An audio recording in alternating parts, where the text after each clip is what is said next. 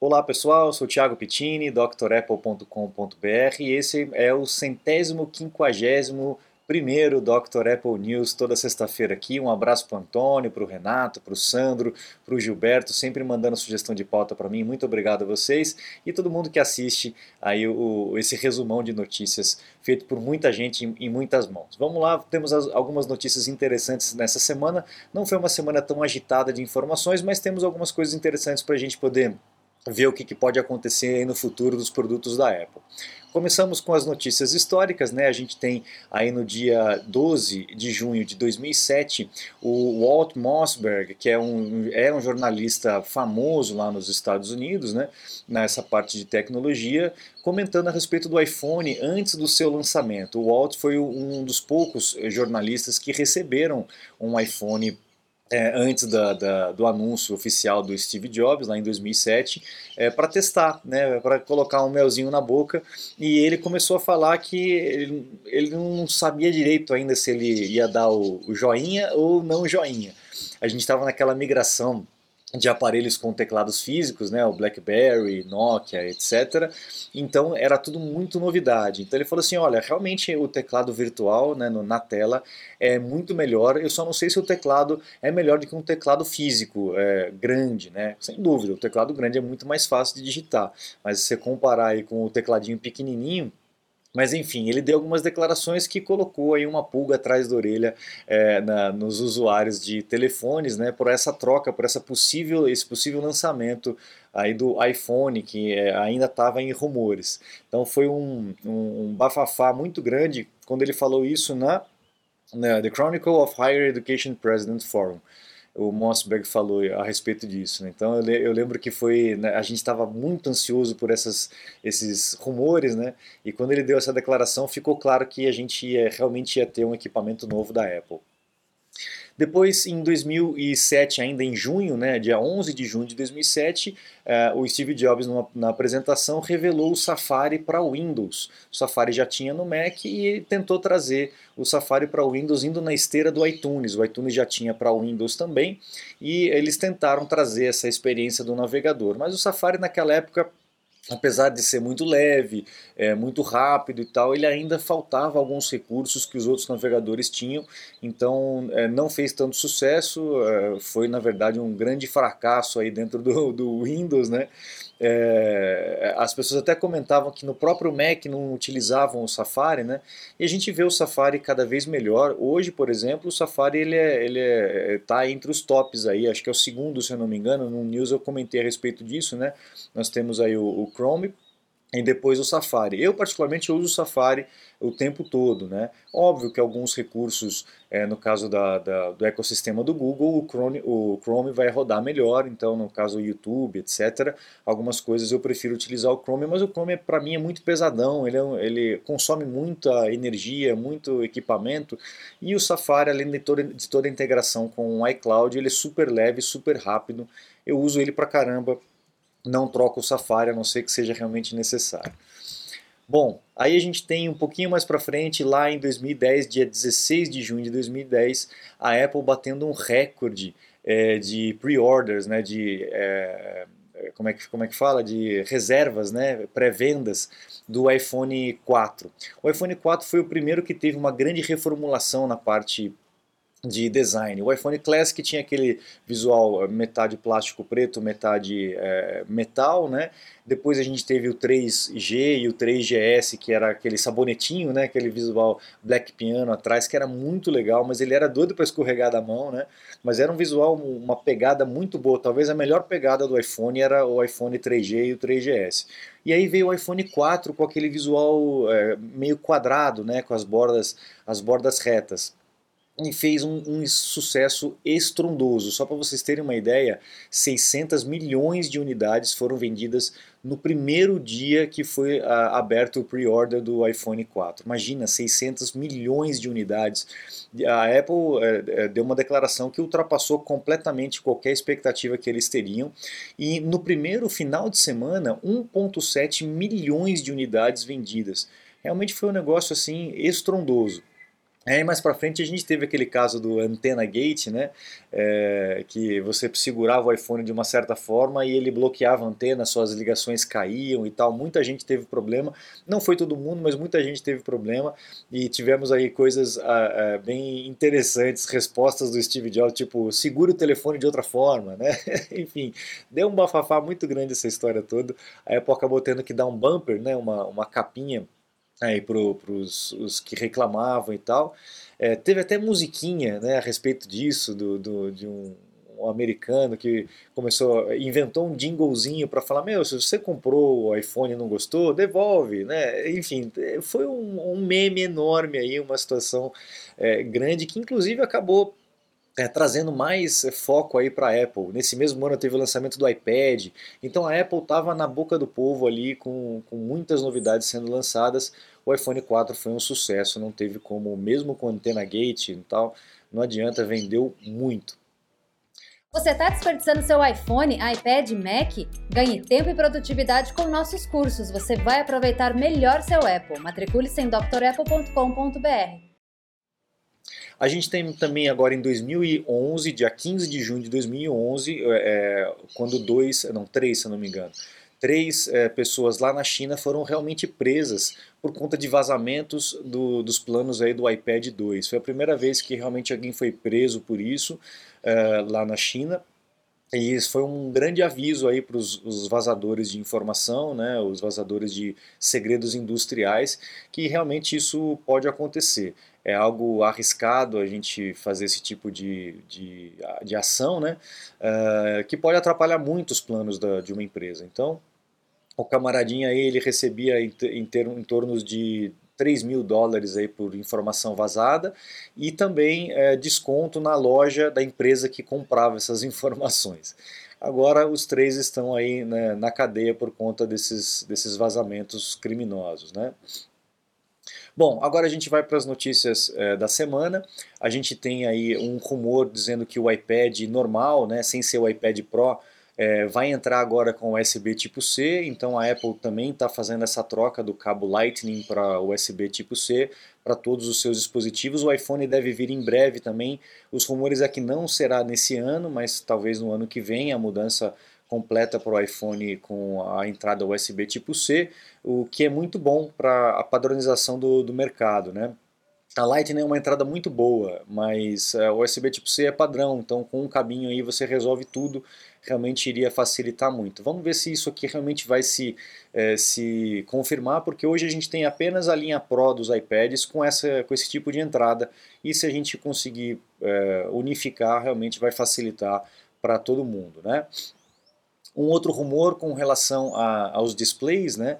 É, parece que realmente está chegando a hora dessa troca de displays para OLED é, nos iPads e também nos MacBooks menores. Aqui eles estão citando o MacBook de 13 polegadas. É uma excelente notícia, é uma notícia que já vem vindo já há alguns anos, né?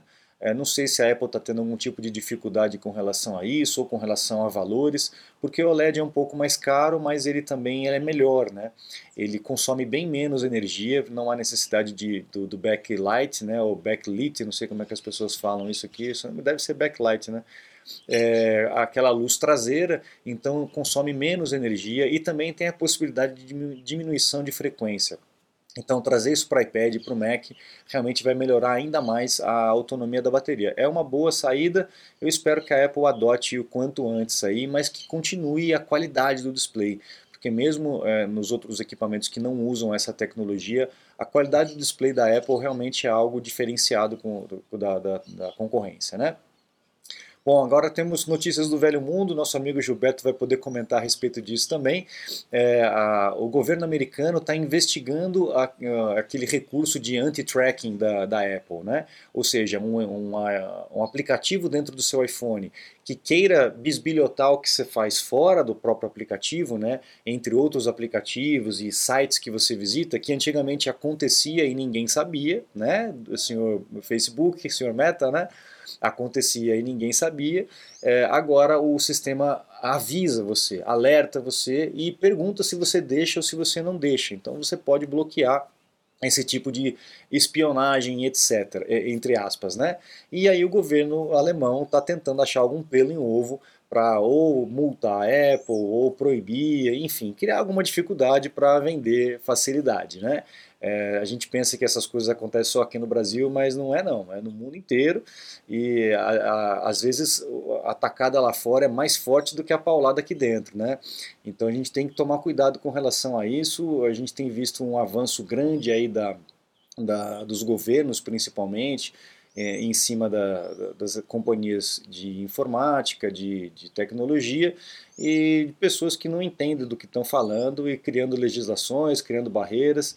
Então está cada vez mais complicado, né, pessoal?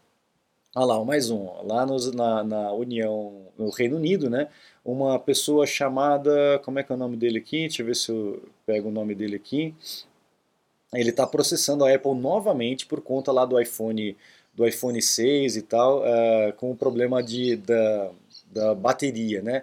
Lembra que a bateria, quando ela ia ficando mais, mais velha, mais antiga, com risco de algum tipo de problema, uh, tinha um sistema no iPhone que diminuía a performance, para justamente não sobrecarregar a bateria, não haver superaquecimento, uma possível uh, explosão da bateria, furar, enfim, esse tipo de coisa. Só que como a Apple não avisou e as pessoas descobriram que existiam esse tipo de recurso, é, muita gente ficou chateada com isso e começou a, a processar. Então aí agora é, isso aconteceu em 2017, agora em 2022 o camarada está aqui, ó, Justin Gutman. O Justin Gutman está processando novamente a Apple em 750 milhões de libras, só para vocês terem uma ideia, dizendo que as pessoas precisam ser ressarcidas por conta disso, né? Enfim, é, não adianta, a empresa cresce, vira vidraça, né? Está sujeito a isso aí. Eu acredito que o departamento jurídico da Apple é, deve ser tão grande quanto o de desenvolvimento de produto, né? tem que ser, não tem jeito. Bom, uma notícia boa para quem tem Android e quer mudar para o iPhone, antigamente o seu histórico do WhatsApp simplesmente você tinha que descartar. Então muita gente é, deixava de fazer essa migração por conta da, do histórico do WhatsApp, que era algo importante, né? algo de trabalho, etc. Agora a Meta habilitou aí esse sistema de migração de dados. Então todo o teu histórico, mídias, né, fotos, vídeos, etc., é, podem ser migrados de um equipamento para outro quando você usa aquele recurso do Move to iOS. Né? Então dá para você fazer essa migração sem perder nada. Então pessoal do Android, sejam bem-vindos, podem vir para o iPhone que eu tenho certeza que vocês vão gostar bastante. Tá? Ainda falando de display, Uh, as pessoas que cuidam dessa indústria de display, né, uh, na semana passada o Mark Gurman, em cima desses, tipo, desses rumores, anunciou que a Apple estaria trabalhando num MacBook de 12 polegadas. Eu, inclusive repliquei esse rumor aqui, fiquei um pouco assim, né? Mas agora o pessoal lá, o Ross Young do Display Supply Chain Consultants, estava dizendo que não tem muita, muita pista a respeito da Apple trabalhando com um display de 12 polegadas para o MacBook. Não sei se de repente seria algo para o iPad, por exemplo, mas ele disse que não, é, essa informação não é muito confirmável aí do Mark Gurman, não sei de onde que ele tirou isso.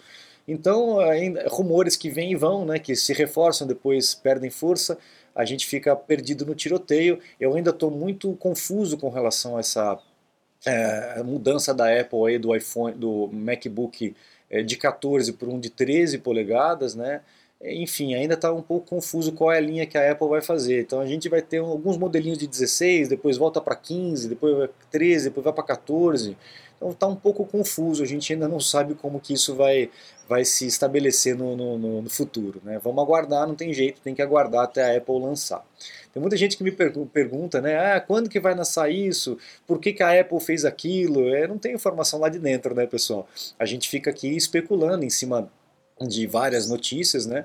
Mas a gente não tem a, a, informação lá oficial. A Apple não fala nada, não conta nada. Isso é tudo investigação paralela aí dentro do mercado, de supply chain, etc., para poder trazer essas informações para vocês. Mas informação mesmo oficial é só na hora que, que realmente lança, né? Aqui a gente tem uh, ah, 55 patentes que uh, a Apple tinha dado entrada e realmente saiu uh, lá a US Patent and Trademark Office é, é, registrou né, em nome da Apple essas patentes, que inclusive eu acho que eu tinha comentado com vocês na, na, na época que ela entrou com o pedido de registro dessas 55 patentes. Né? Então a gente tem um rastreamento ocular, né, que deve ser utilizado para o óculos da, da Apple, né? iGlass, Apple Glass, Apple Vision, a gente não sabe o nome que vai, vai ser, talvez venha ainda esse ano esse óculos, a gente está esperando, né? E mais duas patentes para Apple Pencil. Então a gente teria oito, outros recursos no Apple Pencil. Hoje a gente tem a, a sensibilidade de toque nele, mas pelas patentes aqui a gente poderia ter a sensibilidade de arrasto, né, como se fosse um trackpad. Então você puxando para lá, puxando para cá, arrastando sobre a superfície, teria outras funções. E a, a, compreensão de outros tipos de toque, de pressão dos dois lados, talvez uma, uma diferenciação de força de pressão. Enfim, a gente ainda não tem certeza como que a Apple vai utilizar essas patentes, mas as patentes estão garantidas para a Apple. E por último, a gente tem um processamento de som em realidade virtual ou realidade aumentada, onde o sistema vai é, é, tentar mimetizar o som em, em algum ambiente é, virtual, né, no ambiente real, daquilo que está no ambiente virtual. Então tem tudo a ver aí com a relação ao óculos que está é, na, na, na, na, boca do caixa aí, daqui a pouco vai estar tá saindo para gente. E eu separei essa última notícia só para vocês terem uma ideia da potência do chip M2 comparado com o, anterior. Né? A gente tem aí o MacBook Pro de 13 lançado aí na semana retrasada, né? É, passada, retrasada, já estou perdido no tempo aqui, mas olha só, é, ele ultrapassa em termos de performance o, o modelo mais simples, obviamente, do Mac Pro. Só para vocês terem uma ideia, né, o MacBook de 13 polegadas, o MacBook Pro de 13 polegadas, saiu aí com um, um, um score é, de 8.928 dentro do, do, benchmark que foi feito com ele, né, a, a nota de desempenho. E o Mac Pro, a linha mais simples do Mac Pro, ele chega a 8.027, então é, são 900 pontos de diferença. É uma diferença e não é pouca, é uma diferença realmente muito grande. Agora vamos comparar os preços. MacBook Pro na faixa dos, deixa eu ver aqui, 1.199, né? Não, 1.299 dólares lá nos Estados Unidos e o Mac Pro 5.999 dólares. Olha só a diferença. Então a gente tem realmente um outro salto quântico e eu acredito que agora ah, os saltos vão ser mais ou menos nessa pernada, né? Essa, essa base de evolução aí de um chip para o outro realmente absurdo. A gente tem que tomar cuidado, pessoal, porque tem muita gente que fica, ah, eu vou querer o M2, o MacBook Pro mais potente e tal. Pensa se realmente é isso que você precisa, porque com essa diferença de, de processamento e com a diferença principalmente do, uh, do Apple Silicon como um todo, a família toda, para os processadores da Intel, o M1 já atende aí a 90% da população. Né? Você pegar um M2, um MacBook Pro, o top de linha, com, né? isso vai ser mais é, útil, mais é, utilizável aí para pessoas que usam muito, mas muito poder de processamento. Né? Para profissionais que trabalham aí com games ou que trabalham com é, desenvolvimento de coisas pesadas e tal. Para o usuário comum, o M1 mais simples, né? não precisa nem ser o Pro, o Ultra, nada disso. Né? O M1 simples já atende de uma forma realmente espetacular. Tá? Então fiquem atentos a isso para que vocês não desperdicem o dinheiro à toa com relação a esses equipamentos, porque hoje a diferença realmente é grande. Antigamente valeria a pena você pegar o, o Pro mais completo e tal, porque a diferença não era tão grande assim em termos de preço comparado com a performance. Né? Hoje nós temos uma diferença bem grande. Então vamos ver onde é que isso vai parar, né, pessoal? Porque uma diferença de preço dessa é de 6 mil dólares para 1.300 dólares e ainda o mais barato ser mais rápido, mais potente, realmente a Apple está no passo certo. E é como eu tenho uh, falado aí, tenho costumado dizer para as pessoas que se a Intel não correr atrás, ela vai virar uma Nokia. Muita gente não acreditava que a Nokia poderia fechar, poderia parar, porque ela era completamente líder, né, dominava o mercado completo de, de celulares, mas ela perdeu o bonde. E a Intel está perdendo o bonde também. Tomara que a Intel venha com uma, uma modificação grande aí nos seus sistemas, né, nos seus chips, para que possa ter concorrência, é, porque esse processador aqui realmente está ganhando de 10 a 0 dos outros, né, pessoal? Quem tem aí já sabe, já experimentou, já está vendo essa diferença aí na ponta dos dedos, né? Bom, é isso, pessoal. Eu encerro então o news é, dessa semana aqui. Um abraço para todos. Aconselho vocês a acessarem o site drapple.com.br, compartilhe o site com seus amigos que têm equipamento da Apple para que eles possam conhecer os cursos, se você já conhece, né? Os cursos completos para vocês se matricularem e aprendendo todos os recursos que o sistema oferece do Mac, do iPhone, do iPad, etc, para que vocês possam aproveitar melhor o teu equipamento, ganhar tempo, ganhar produtividade. Legal? Lá também tem os meus contatos, caso você precise de um suporte técnico ou uma consulta técnica online, eu fico à disposição para a gente agendar um horário, tá bom? Um grande abraço, muito obrigado e até a próxima. Tchau, tchau.